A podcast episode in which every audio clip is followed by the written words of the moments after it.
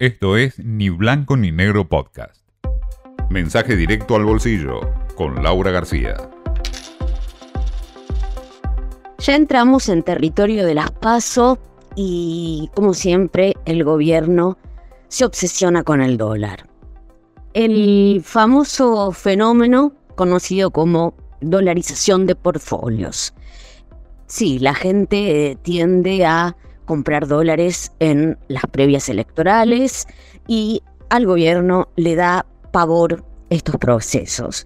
Así que bueno, sigue lanzando medidas que tienen al dólar como principal objetivo, ¿no? Mantenerlo lo más domesticado posible. Esta vez fue la tasa. La tasa en pisos fue un incremento importante, la llevó de 91% a 97% eh, anual. Esto es tasa de plazo fijo, ¿no? ¿Qué quiere decir? Que si vos renovás mensualmente tu colocación en el banco, como suele hacer la mayoría, ¿no? Que renueva mes a mes, eh, la tasa efectiva a fin de año resulta en 152% anual. La idea es convencerte de quedarte en pisos, claramente.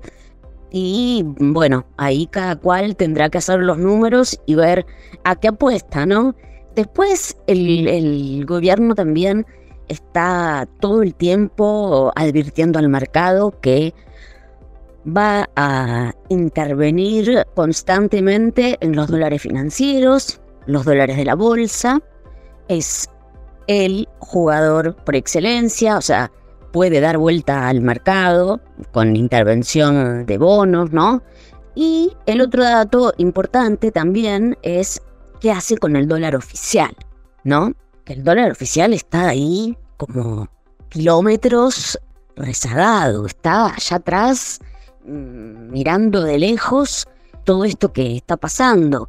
Según la última estimación en la revisión que se hizo con el FMI, está un 20% atrasado.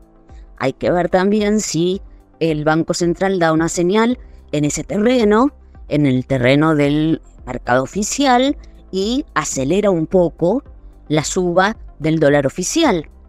Pero bueno, están muy enfocados en lo que es demostrar fuerza en su capacidad de mantener el dólar a raya, ¿no?